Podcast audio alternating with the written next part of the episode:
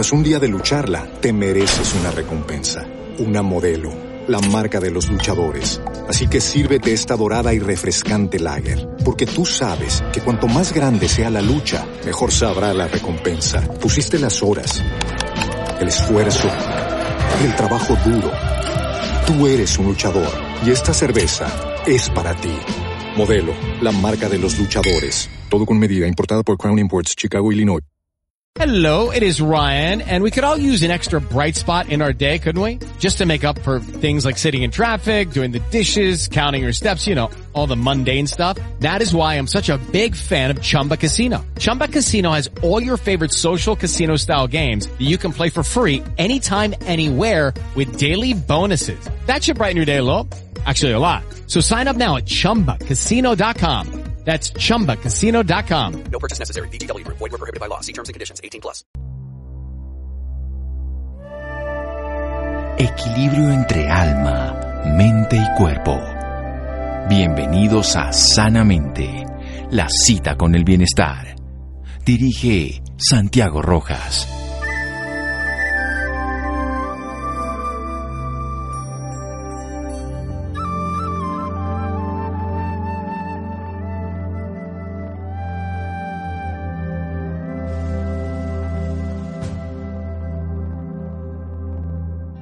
Es mucho más importante saber qué persona tiene la enfermedad que qué enfermedad tiene la persona. Hipócrates.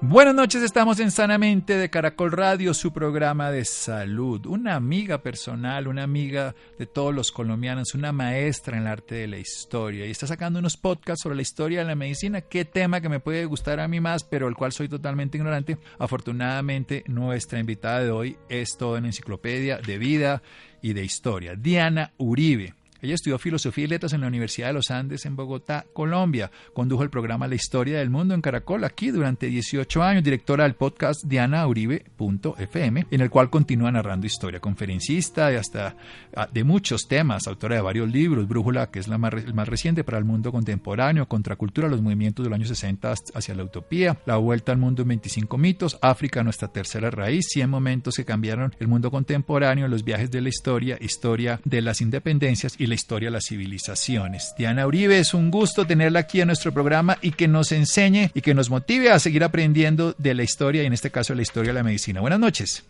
Buenas noches, el gusto es mío y es un honor, imagínate, eh, estar contigo hablando de estos temas, tú que tantas cosas nos enseñas siempre. Pero de esto, bueno, ni idea.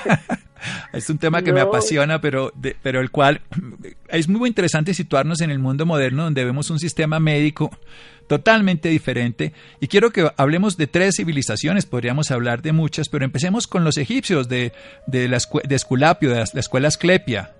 Pues bueno, los egipcios, es que las tres civilizaciones que de las que habríamos de hablar, porque so- es una historia de la medicina en nueve capítulos. Entonces empezamos por la antigüedad, luego por la medicina en la Edad Media, la medicina entre los árabes, entre los judíos, las escuelas de medicina, eh, luego en el Renacimiento, ya cuando cambia todo el eje de la Tierra, luego la medicina moderna, otra la medicina en el Nuevo Mundo también, vamos a hablar de las medicinas en otros contextos, China, Ayurveda, eh, y la medicina, en los nuevos retos de la medicina en la, en, en la actualidad, eso es un poco como la, a dónde vamos en la serie.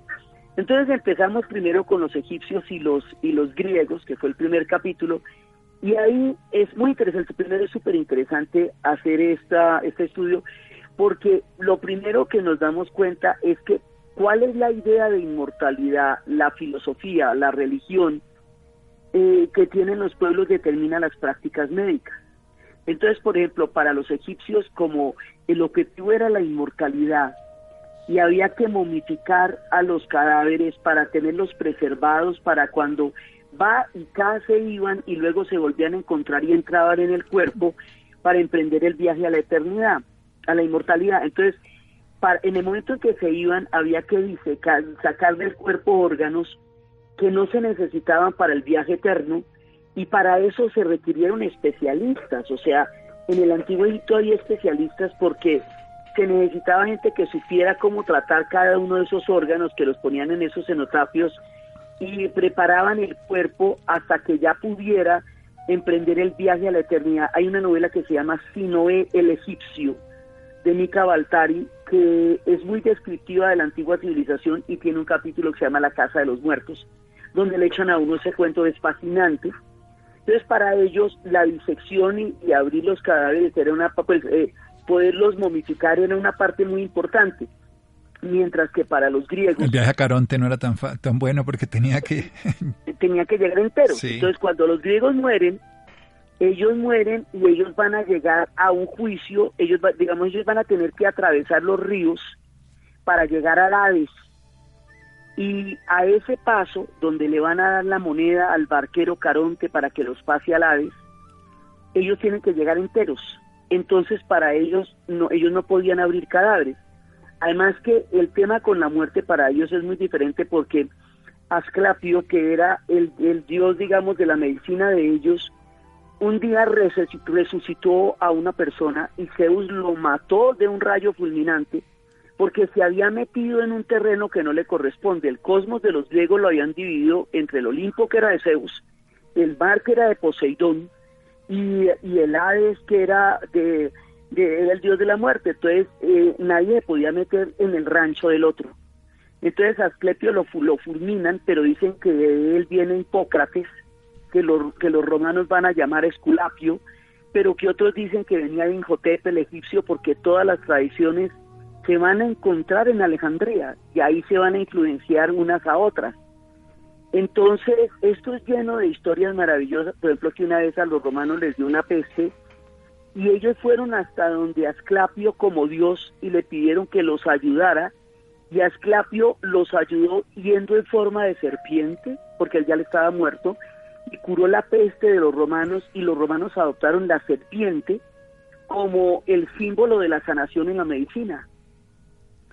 Entonces hemos aprendido una cantidad de cosas con esto y también cómo los árabes desarrollaron la óptica como ellos fueron los primeros que vieron que era por la luz que el ojo veía y desarrollaron todos los experimentos de óptica, trasplantes de córneas, cámaras oscuras, todo y las grandes civilizaciones de Avicenas y Averroes y todo en la época de la, del florecimiento de la civilización islámica. Y como un monje, a mí esta historia me encantó, un monje que con la matemática de los árabes, la óptica eh, que ellos habían descubierto y el problema de ser uno de esos copistas que andaba en las abadías copiando libros de medicina, se quedaban ciegos por la luz de la vela y la oscuridad de las abadías, se le ocurrió que con el desarrollo del vidrio, que ya estaban haciendo los grandes vitrales, eh, podía podía ser más fácil esa lectura y se inventó las gafas. Genial. Vamos a hacer un pequeño corte. Diana, está maravilloso, pero seguimos en un instante después de este corte comercial, aquí en Sanamente síganos escuchando por salud. Ya regresamos a Sanamente. Bienestar en Caracol Radio. Seguimos en Sanamente.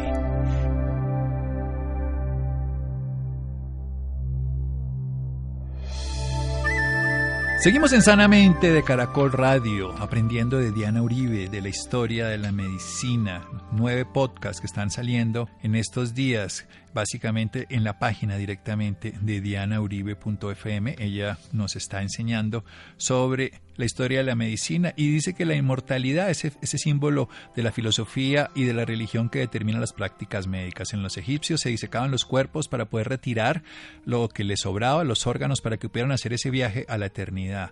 Y también en el caso contrario, en el caso de los griegos, ellos tenían que irse con Caronte y hacer ese viaje hasta el Hades y es este tema fundamental hacía que ellos tuvieran que estar íntegros. La, integración de, todas estas creencias donde estaba, por ejemplo, Asclapio, eh, en la historia que resucitó para los griegos a una persona, pero la furia de Zeus llevó a matarlo, él era el dueño del Olimpo, recordemos.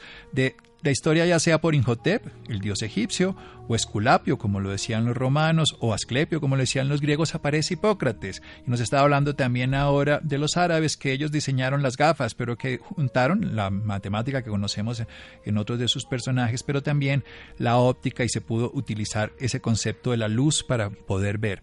Pero vayamos a Hipócrates y nos vuelve y nos, lo une con los, con los árabes, Diana, por favor, que Hipócrates ah, para los médicos es, nuestro padre.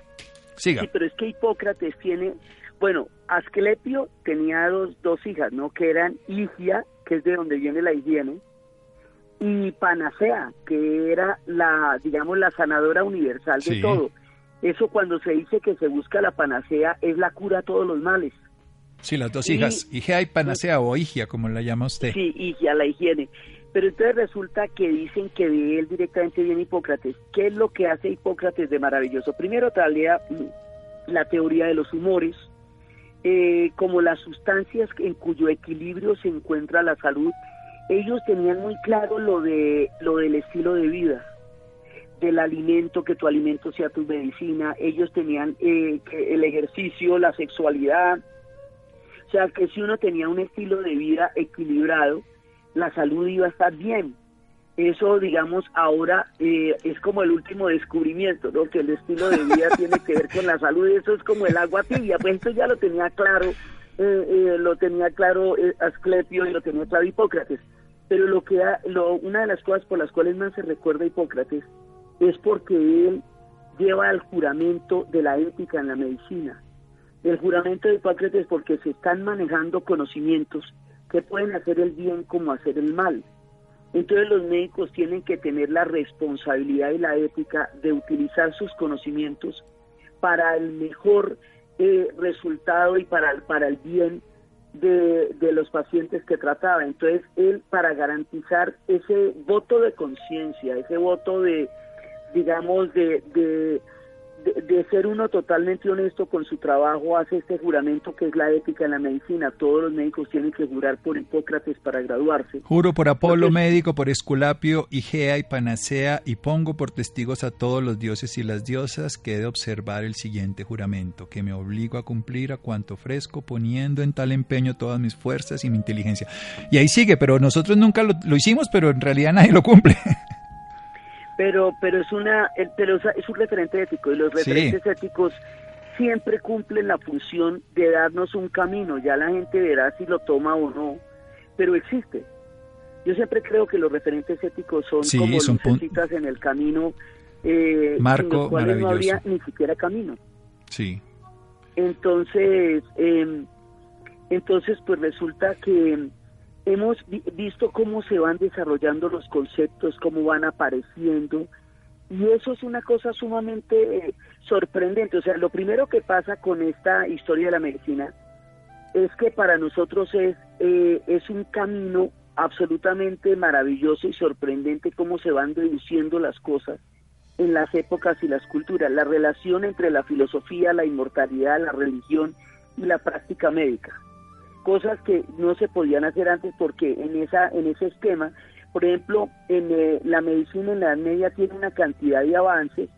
Está la escuela de Salerno, que va a ser la, primera escuela occidental de medicina, y también descubrimos que hay una cantidad de mujeres en el desarrollo de la medicina, en los hospitales, en las escuelas, y fíjese que es en la edad moderna empiezan a invisibilizar a las mujeres de la historia.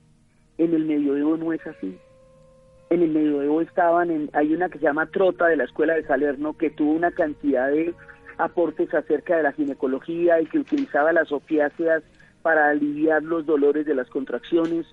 Se va encontrando con ese montón de cosas, se encuentra uno con los judíos, y cómo ellos tenían un sentido de la higiene, que eso sí yo, yo lo, lo he sabido mucho tiempo, que era tan, digamos, tan supremamente diferente tan supremamente eh, higiénico, ¿verdad? Eh, que ellos eran mucho menos vulnerables a las plagas y a la peste negra y a todo lo que sufrieron los europeos, donde dormían en el establo la vaca, el señor, la señora, la oveja y el perro. Entonces cualquiera que se enfermara enfermaba hasta la gallina. Entonces, pues eh, los judíos no, los judíos tenían observaban una serie de prácticas saludables que los hacía mucho menos vulnerables a la peste. Entonces también vimos los médicos judíos, los, los, eh, todos los árabes que son un aporte fundamental, pues desde la matemática, desde la alquimia, y de cómo eso al llegar a Occidente a través de las cruzadas va a cruzar los conocimientos y esos conocimientos también van a llegar a la abadía junto con las traducciones de Aristóteles y luego se van a hacer las universidades. Entonces, como esto es un desarrollo no necesariamente lineal, a veces da una vuelta, a veces da otra, a veces algo se descubre y se demora mucho tiempo para que se ponga en práctica, eh, pero toda la, digamos, primero el factor cultural, segundo el factor humano, ¿no? También va en el carácter de los personajes, un tipo como Besalio, que desafió toda su época, y hubo una bula papal que le permitía a los artistas y a los médicos abrir cadáveres y cómo la medicina va a estar muy ligada al arte. Y Da Vinci y todos los grandes pintores del Renacimiento pintaban también porque pintaban sobre los cadáveres, o sea, conocían el cuerpo humano por dentro. Y ellos y los médicos, por ejemplo, fue maravilloso ver cómo la medicina y el arte van juntas en el descubrimiento de, de la dimensión del hombre, del antropocentrismo, en el Renacimiento. Entonces esto es un viaje por la cultura, por la, eh, por la idea de la inmortalidad, de la vida, de la muerte, por el factor humano de cada uno de estos personajes, por Galeno, por las tradiciones. Y, y también es un viaje por nuestro cuerpo, porque finalmente estamos hablando de algo que nosotros todos habitamos en tanto especie. Entonces, así como es de lejano, en un principio vamos a terminar hablando de lo que hacemos todos los días y las cosas en las que creemos. Entonces es un viaje muy sollado y cada vez aparecen cosas maravillosas. Había, Diascorides era el que había hecho toda la parte de las, plantas. pero cuando llegan al nuevo mundo, eso quedó, mejor dicho, quedó como un palito y no más. Cuando descubren la descomunalidad geográfica de la América y las plantas y la medicina de los indígenas, eso les abre la cabeza para entender que el mundo es infinitamente más grande de la manera como lo conciben. Diana, vamos a hacer otro pequeño corte. Diana, vamos a hacer otro pequeño corte. Esa de la historia de Dioscores me encanta, pero sí, y así dejaremos muchas más para que lo escuchemos en los podcasts. Ahora hacemos un pequeño corte aquí en Sanamente de Caracol Radio. Síganos escuchando por salud. Ya regresamos. Bienestar en Caracol Radio. Seguimos en Sanamente.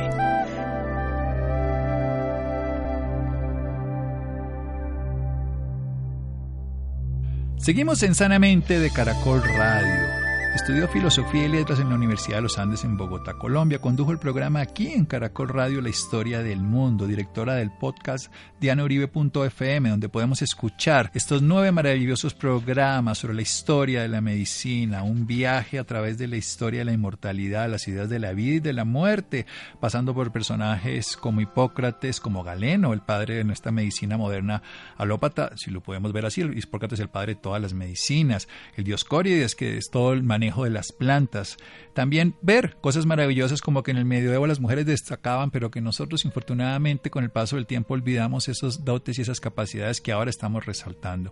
Recordemos que a través de los años ese, ese concepto de estilo de vida saludable, que además es de la OMS reciente y la calidad de vida de los años 60, 80, existía desde la antigüedad. Hipócrates hablaba de eso, de que la comida sea alimento y el alimento sea tu medicina, basado en las historias de Igea, de la higiene, de la limpieza, del lavado, de además de los ayunos, de las dietas saludables, del comer cierto tipo de alimentos, de no comer otros. Y unos destacados los judíos que hicieron prácticas higienistas, incluso hoy tenemos todavía prácticas de estas como tienen que ver con el tipo de alimentación, la exsanguinos que se le hacen los animales para que duren mucho más tiempo. Y los árabes que invadiendo el mundo a través de sus cruzadas llevaron una filosofía, una cultura maravillosa. Adelante Diana, continúe que lo queremos es oírla a usted. Bueno, pues increíble porque mira, hablando de los estilos de vida, cuando uno visita el, santuario de Pidauro en Grecia, se da cuenta que al lado del santuario hay un teatro. Y era que ellos consideraban que el teatro hacía una catarsis de las emociones que ayudaba a la sanación. Uno ve en Epidauro esos árboles, ese ambiente sano, ese aire puro, ese teatro, esa reflexión, era, era un sitio realmente agradable donde uno podía reponerse de los males del alma, inclusive si se quedaba dormido, corría la posibilidad de que Asclapio lo sanara a uno dormido, como con los médicos invisibles. Mire que eso también es una práctica antigua. Y amanecer uno mucho mejor. Entonces cada uno de eso, cuando los cristianos invadieron a los árabes, los árabes eran una civilización muchísimo, muchísimo más avanzada los cristianos estaban apenas tratando de entender todo eso y aprenden de ello las traducciones de Aristóteles, la matemática, el álgebra, una gran cantidad, hasta el amor romántico, con, cuando descubren a los sufis y se encuentran con Leonor de Aquitania. O sea, las cruzadas van a, darle una cantidad de conocimiento a Europa. Se hicieron a lo bestia porque fue para, para armarle una guerra contra los árabes y, y resultaron fue aprendiendo de los árabes, de todas las cosas que ellos hacían. Entonces, ¿cómo se van encontrando los saberes, se van cruzando las culturas, cómo se van influenciando unas a otras? Entonces, Dioscórides había hablado de las plantas, pero la referencia que tenía las plantas, a pesar de que había señalado la importancia de las plantas, de la medicina de las plantas, no, no había manera de imaginarse lo que iba a ser la medicina del Nuevo Mundo y cuando se empiezan a encontrar con trepanaciones de cráneos de personas que vivieron muchos años después de practicado el procedimiento y se dan cuenta que esta gente tenía una medicina avanzadísima y que las plantas eran el centro de su práctica medicinal y que van a tener que encontrar un mundo que para el que no tienen ninguna referencia, porque en toda la Edad Media uno tenía que basarse en la tradición para afirmar su conocimiento.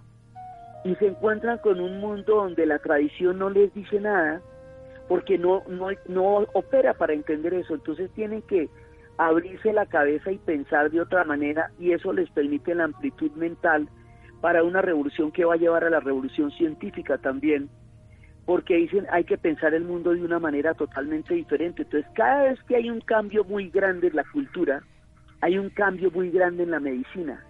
Cuando hay revoluciones, cuando, o sea, todos los movimientos sociales, los movimientos filosóficos, históricos, influyen en la medicina. Entonces, la, porque la medicina, digamos, cuando Occidente va a, especializar los saberes, deja, pierde las conexiones que hay entre unas y otras. Entonces uno en la historia de la medicina se da cuenta que todo está relacionado, que la idea que tienen las personas de la vida, de la muerte, de, la, de los dioses o de Dios, todo eso determina las prácticas médicas. Si, si se pueden abrir cada vez, si no se pueden abrir, eh, si se pueden, eh, por ejemplo, cuando se descubre la química y su importancia, eh, además el que lo descubre eh, eh, no es un tipo que es alquimista y es astrólogo, entonces no le terminan de creer, pero él dijo, hay elementos químicos que pueden cambiar y pueden sanar cosas que no podíamos sanar antes. Y cada vez que se descubre algo que puede realmente sanar a, pacientes que antes no tenían oportunidad o esperanza, entonces es como un, un momento en que se remontan nuevos horizontes. ¿sí? Entonces esto lo que es es un camino, un camino entre la cultura, la religión, la historia, la idea del mundo y el desarrollo de la medicina, pero es lleno de sorpresas y las sorpresas son de qué está hecho el, la vida común en la que estamos viviendo, está hecha de maravillas, sí, la cotidianidad está hecha de maravillas, está hecha de una gran cantidad de nuevas miradas que aún aunando todo el conocimiento que nosotros tenemos, y que como siempre remite al punto más importante y más directo con el que yo me relaciono, mi propio cuerpo. Sí, qué es lo que pasa en mi propio cuerpo, cómo vamos a descubrir los sistemas de venas, del cuerpo máquina, de la tierra, hay un paso de la tierra madre a la tierra máquina, y del cuerpo como un reloj. En la época de Descartes, entonces, la idea del gran relojero, y ahí se pierde la conexión con los dioses como se habían concebido antes y resulta que ahora también se está preguntando qué pasa con el espíritu. Tras un día de lucharla, te mereces una recompensa, una modelo, la marca de los luchadores. Así que sírvete esta dorada y refrescante lager, porque tú sabes que cuanto más grande sea la lucha, mejor sabrá la recompensa. Pusiste las horas, el esfuerzo, el trabajo duro. Tú eres un luchador y esta cerveza es para ti. Modelo, la marca de los luchadores. Todo con medida, importada por Crown Imports, Chicago, Illinois. Entonces muchos de los antiguos debates se pierden y luego se vuelven a recuperar. Nada queda completamente atrás, todo se vuelve a mirar en otro ángulo y de otra manera. Es esa interacción fascinante la que estamos recorriendo en esta historia de la medicina. No, yo estoy fascinado escuchándola y además para poder escuchar todos los podcasts porque técnicamente sí, si uno no aprende la historia la repite pero de manera inadecuada y en este caso aprender de esta historia nos va a servir para integrar muchas filosofías y conocimientos. Uno mira a los pueblos chinos también, esa sabiduría, los pueblos de la India. Claro, ¿no? Y, y esas cosmovisiones grandísimas del yin y el yang y, el, y el mundo del hinduismo y todo.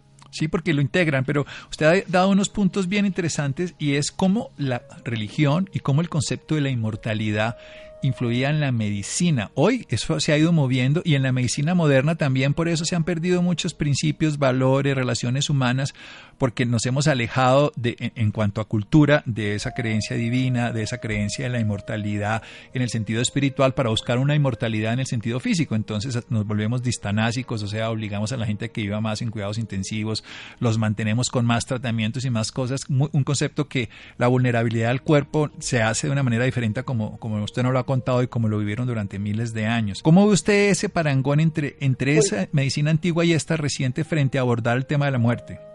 Pues es que lo que pasa es que cuando se metieron en el cuento del, del relojero, de la tierra máquina, el cuerpo máquina se volvió como un mecanismo que se podía arreglar en la medida que se podía arreglar, perfeccionar, cambiar.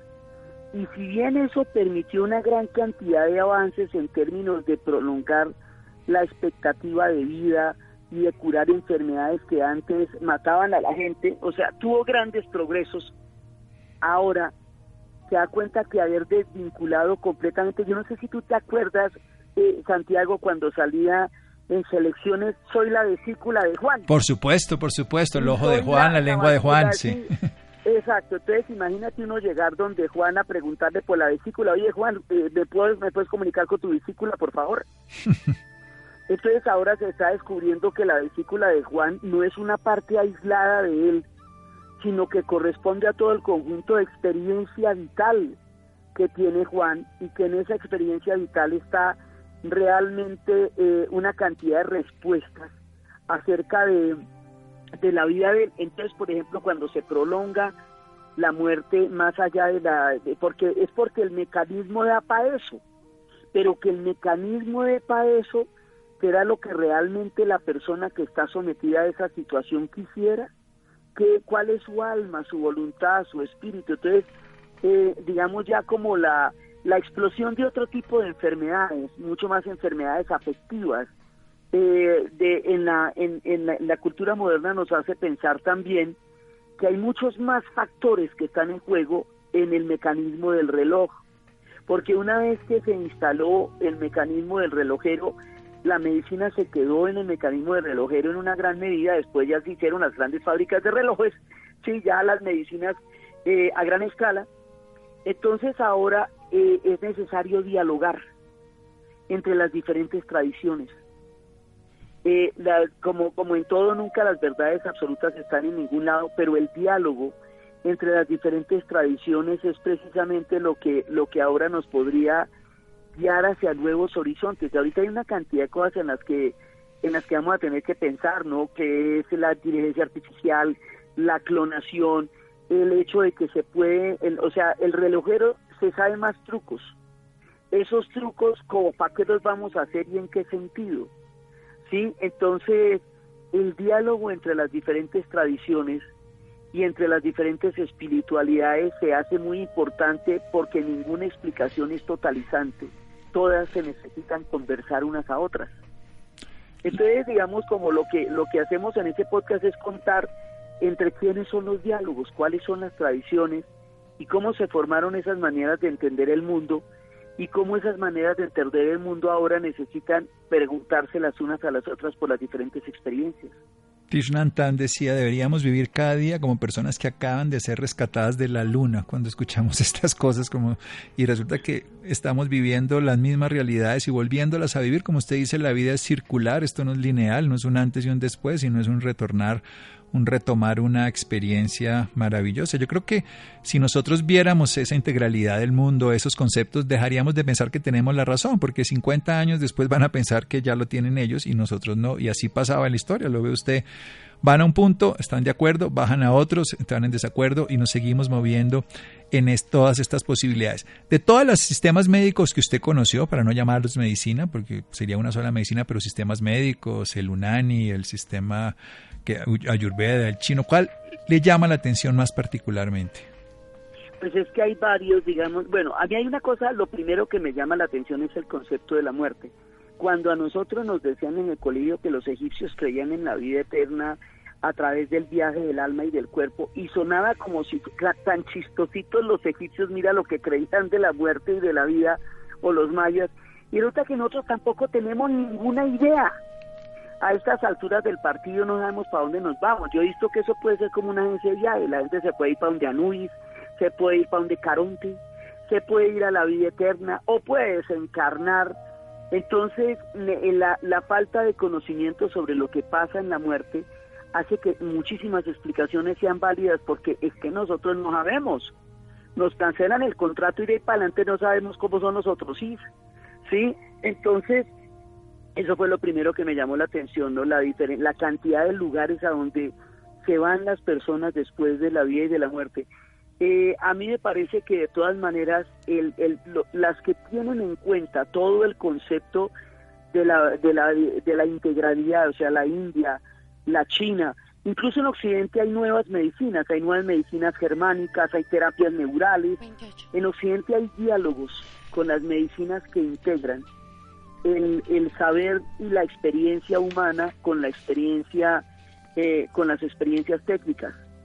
Yo digamos, a mí me llaman la atención los diálogos entre los diferentes saberes. Bueno, eso es lo que nos quedará debiendo a los que no lo hagan, pero a los que sí lo vamos a hacer, nos, nos quedará la posibilidad de escucharlo en unos podcasts, nueve podcasts que están en la página dianauribe.fm, donde se podrán escuchar gradualmente. Ya va salieron los dos, va a ser el tercero, el cuarto, y así escucharemos a Diana Uribe hablando en la historia de la medicina. Se nos acabó el tiempo en este programa, pero no en su podcast, querida Diana. Sí, no, pues qué delicia para invitarlos a que a que recorramos juntos estos caminos. Estos caminos que no nos lleva al viaje de Caronte pues allá al Hades, sino que nos lleve más bien al Olimpo. Pero que, o al Nirvana. O al Nirvana, en esta época. El Nirvana. Sí, ya, Ahora, por ejemplo, para los egipcios la, la inmortalidad era una, una reproducción eterna de los mejores momentos de la vida. Hay que ver esas tumbas, hasta tenían hasta juegos de azar, música, las barcas en las que se iban a la inmortalidad eran solladísimas. Eso, eso era un muy buen parche para ellos. Dedicaron 27 ciclos a pensar en el tema. Entonces eso había de ser divertido. Entonces cada uno de ellos tenía una manera diferente de verlo y ninguno tiene la respuesta, lo cual hace que todas las preguntas sean válidas. Y, y todas las posibilidades las seguiremos buscando. todas las posibilidades. Muchas gracias, querida Diana. Se acaba bueno, Santiago, qué rico y qué delicia contarles estas historias y escucharlos y estar contigo. Bueno, un abrazo grande y seguimos en Sanamente de Caracol Radio. Síganos escuchando por salud. Ya regresamos a Sanamente. Vamos a Sanamente. Bienestar en Caracol Radio. Seguimos en Sanamente.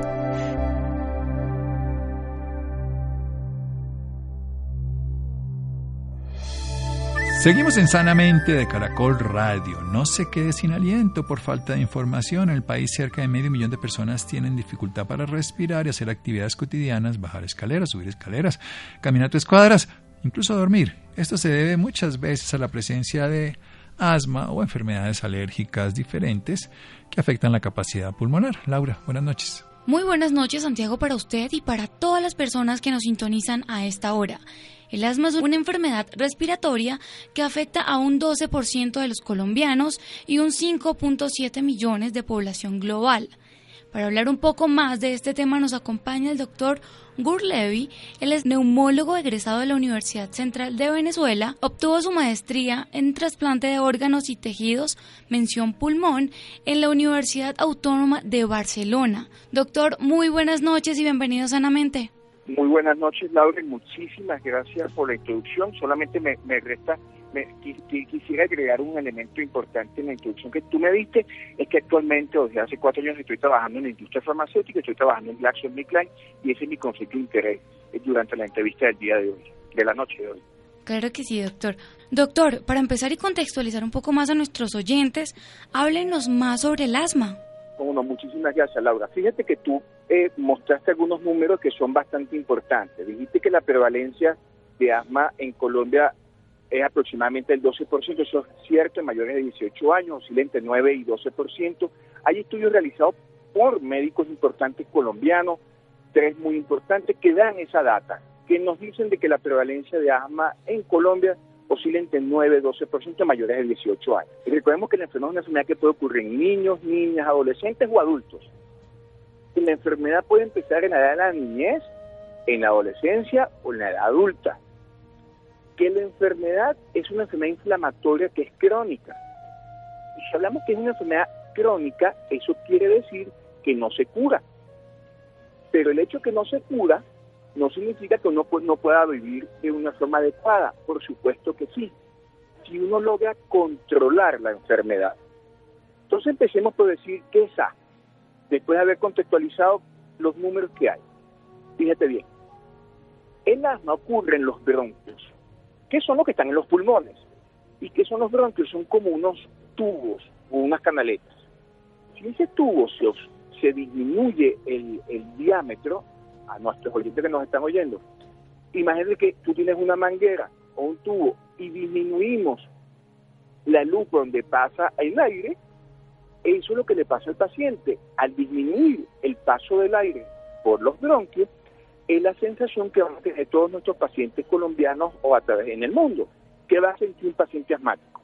Puede sentir única y exclusivamente eh, pecho apretado, puede sentir unos oídos en el pecho, es lo que llamamos sibilante los médicos, que es como el silbido.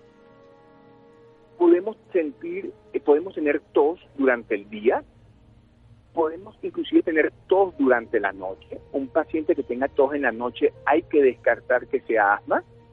Pudiera ser reflujo gastroesofágico o pensemos también en asma, que es una entidad muy importante, que a veces los, los pacientes no saben que que puede ser asma. Pensemos que todo paciente que le dure un resfriado común más de 10 días, eso no es normal. Cualquiera de nosotros podemos tener un resfriado común, ¿ok? En nuestras vidas, en un año, dos, tres, cuatro veces. Sí. Pero si ese resfriado común que nos baja al pecho y dura más de 10 días, pensemos en asma. Entonces, todos esos son parte de los síntomas que uno puede tener como asma. Y tú decías, ¿Es importante o no? Y te voy a dar datos muy relevantes, porque yo tuve la oportunidad de hacer una investigación en Colombia hace unos años atrás y que la data sigue siendo relevante hoy día. El paciente asmático, usted que nos está oyendo, amigo oyente o amigo oyente, usted reconoce el asma cuando le da obliga a ir a una, a una clínica, lo que llamamos una crisis de asma. Pero el problema no es solamente la crisis, donde nosotros los médicos, hay muchos médicos colombianos muy buenos, vamos a sacar al paciente asmático de su problema, de su crisis. Pero el problema no es manejar solamente la crisis, manejar ese etapa aguda, sino manejar al paciente en el día a día para que no tenga esas crisis y para que tenga una vida normal. ¿Qué significa una vida normal o una vida controlada? Significa, Laura, que ese paciente no se despierta en las noches a consecuencia del asma. Si un paciente se despierta en la noche a consecuencia del asma, en, te doy un ejemplo, de una sola vez a la semana a consecuencia del asma, y ese paciente está submedicado, no está medicado suficientemente, o está usando la medicación de forma incorrecta. Si un paciente se cansa mucho o se le oye pitos en el pecho cuando sube baja escaleras o cuando hace ejercicio, cuando va a jugar fútbol, cuando va a la universidad o cuando va al cole, a la, o a la universidad o al trabajo, esa persona no está controlada. Si esa persona siente que le falta el aire con algunas actividades, esa persona no está controlada. Si esa persona necesita usar inhaladores, que llamamos inhaladores de tipo de rescate, que son aliviadores, significa que el paciente no está controlado porque a fin de cuentas el tratamiento del asma, además de ser preventivo, debe ser controlador. Y cuando hablamos de medicamentos controladores, uno de los elementos importantes que tenemos que tomar en cuenta son dos, Laura. Esto es para todos nuestros radioescuchas. Uno, el tratamiento de elección en el asma en nuestros pacientes con mayores de 18 años es la vía inhalada, o sea, es usar inhaladores. Y el inhalador por excelencia tiene que tener un componente antiinflamatorio. Y la medicación por excelencia va a ser o esteroide inhalado solo o esteroide inhalado con un, medicamento que se llama broncolatadores de acción prolongado. Y los dos medicamentos están en un solo dispositivo y que hay que usarlo todos los días de forma crónica para que el paciente esté controlado, tenga pocas exacerbaciones y de esa forma tenga una calidad de vida y esté controlado. Voy al estudio que te mencionaba. El 75-80% de los pacientes colombianos que tienen asma creen que su asma está controlada, porque ellos aprenden, aprendieron a vivir con su asma, con esos problemas. Pero cuando nosotros le preguntamos un poquito más al paciente asmático, le preguntamos, a ver, ¿usted tiene síntomas en el día? 50% decía que sí. ¿Y usted tiene síntomas en la noche? El 35% decía que sí. ¿Y usted tiene síntomas con el esfuerzo? El 25% decía que sí. Entonces uno dice, a ver, Laura, ¿tú crees que nuestros pacientes asmáticos que nos están oyendo o los familiares de los asmáticos van a pensar que ese paciente está controlado? No. Además, casi la mitad tuvo que acudir a la emergencia a consecuencia del asma en el último año. Eso significa que tenemos una tarea importante por hacer en Colombia, en todo el mundo. Pero hoy estamos hablando en Colombia y nos importan son los pacientes colombianos y las colombianas. Por tanto, nuestros pacientes deben saber que el objetivo del tratamiento es el control y que hay herramientas de control. Y cuestionarios bien sencillos que un paciente puede llenar para saber si está controlado o no, que debe ser dirigido a través de su médico tratante. Y quiero con eso dejarlo para dejarte también, si quiere, y me disculpa si me extendí un poquito en la explicación del asma y lo que era el control, y te dejo aquí la palabra por si acaso quieres hacer otra pregunta, Laura. Doctor, pues la verdad fue una introducción increíble que le sirve muchísimo a todos nuestros oyentes, pero a mí me gustaría preguntarle quiénes pueden acceder a este servicio de las nuevas terapias para el asma. Fíjate, eh, veámoslo desde este punto de vista. Los medicamentos para el asma existen, fíjate, los medicamentos rescatadores existen desde el, año 1969, hace 50 años atrás. Lo que pasa es que son medicamentos aliviadores o rescatadores que venían inhalados. Ya desde hace 15, 20 años, 20 años veníamos usando esteroides inhalados, ¿ok? Veníamos usando terapia combinada, que es esteroide inhalado por el de acción prolongado. Acuérdate que todos estos medicamentos deben ser prescritos por el médico, ¿ok? No, no, no vaya a buscar un medicamento sin que esté prescrito por su médico, porque eso es lo adecuado. Entonces, lo que pasa es que hay un mito. Y es que el paciente no quiere usar la medicación o cree que si usa la medicación se va a volver adicto al inhalador o a como ellos le llaman la bombita. Hoy en día tenemos medicamentos que se dan una sola vez al día para el asma, lo que hace que es más cómodo para el paciente usar una medicación una vez al día, porque no es lo mismo usar una medicación al día que dos veces al día, tres, cuatro veces al día, hace que tenga más facilidad de uso, ¿ok? Porque tiene una efectividad de 24 horas, de que los dispositivos desde hace 50 años para acá, los inhaladores, han cambiado mucho de forma. Si tuviésemos, tú y yo, tú y yo estuviese contigo en este momento mostrándote los diferentes dispositivos, te puedo mostrar que hay más de 50, 60 dispositivos distintos en asma. Pero quizás cada uno, los actuales, hay unos que son muy buenos, que son muy nuevos, que son muy fáciles de usar para que el paciente lo use de forma correcta. Porque ¿sabes qué sucede? Laura, y eso que lo sepa todos nuestros radioescuchas, que los pacientes quizás venían usando los inhaladores y como lo usaban de forma incorrecta, asumían que el medicamento no les estaba haciendo bien o no les estaba haciendo el efecto que ellos esperaban, el efecto deseado. El problema es que no lo sabían usar. Entonces, hoy en día tenemos inhaladores más fáciles de usar, más sencillos, que justifican menos coordinación a la hora de usarlo, lo que va a garantizar un mejor control de parte del paciente. Entonces lo que hemos evolucionado en el manejo del asma desde hace 50 años para acá, con medicamentos que se usaban desde cuatro veces al día a tres, a dos, y hoy en día tenemos medicamentos de una sola vez al día, que combinan el esteroide inhalado y el broncoatador de acción prolongada, y con dispositivos más sencillos. Lo importante es el mito que se dice que tenemos que romper con ese mito, Laura. Y es que sepamos que el paciente no se va a volver adicto a un inhalador. Y eso es un error. Él no se va a volver adicto, porque un hipertenso o un diabético no se va a volver adicto ni a la insulina, ni a la pastilla para el azúcar o la pastilla para la tensión. El paciente asmático no se va a volver adicto al inhalador. Lo que pasa es que el paciente tiene que usar, y hay una diferencia muy grande. Si uno nada más usa el medicamento cuando se siente mal, ya cuando tiene una crisis, por supuesto que siente que si no lo usa el medicamento no se va a sentir bien. Pero la idea es que lo use todos los días y tú vas a ver que al cabo que un paciente asmático use la medicación durante dos o más meses seguidos y después tiene que mantenerlo por un buen tiempo hasta que el médico le diga cuándo pagarlo, pero el tratamiento mínimo pasa por ser tres meses. Y después de esos tres meses que el médico decide si le quita la medicación o se la baja o se la mantiene.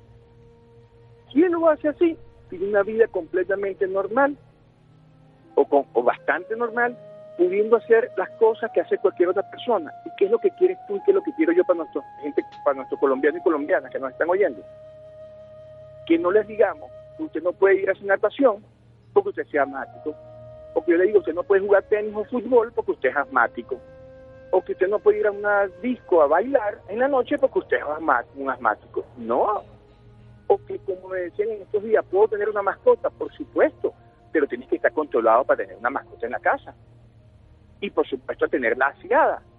Pero uno no puede tener esas actividades si tú no estás controlado. Y hay herramientas de control que sus, tus radioescuchas se lo pregunten a sus médicos, tratantes.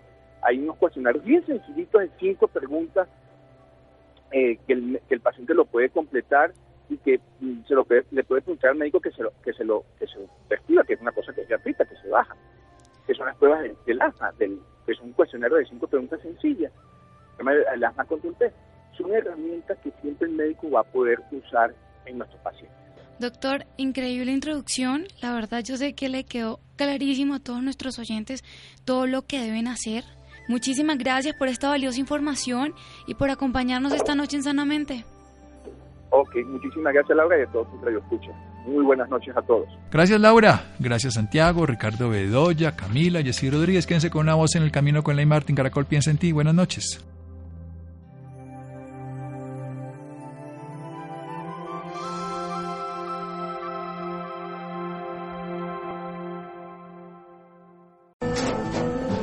Tras un día de lucharla, te mereces una recompensa, una modelo la marca de los luchadores. Así que sírvete esta dorada y refrescante lager, porque tú sabes que cuanto más grande sea la lucha, mejor sabrá la recompensa. Pusiste las horas, el esfuerzo, el trabajo duro. Tú eres un luchador y esta cerveza es para ti. Modelo, la marca de los luchadores. Todo con medida, importada por Crown Imports, Chicago, Illinois.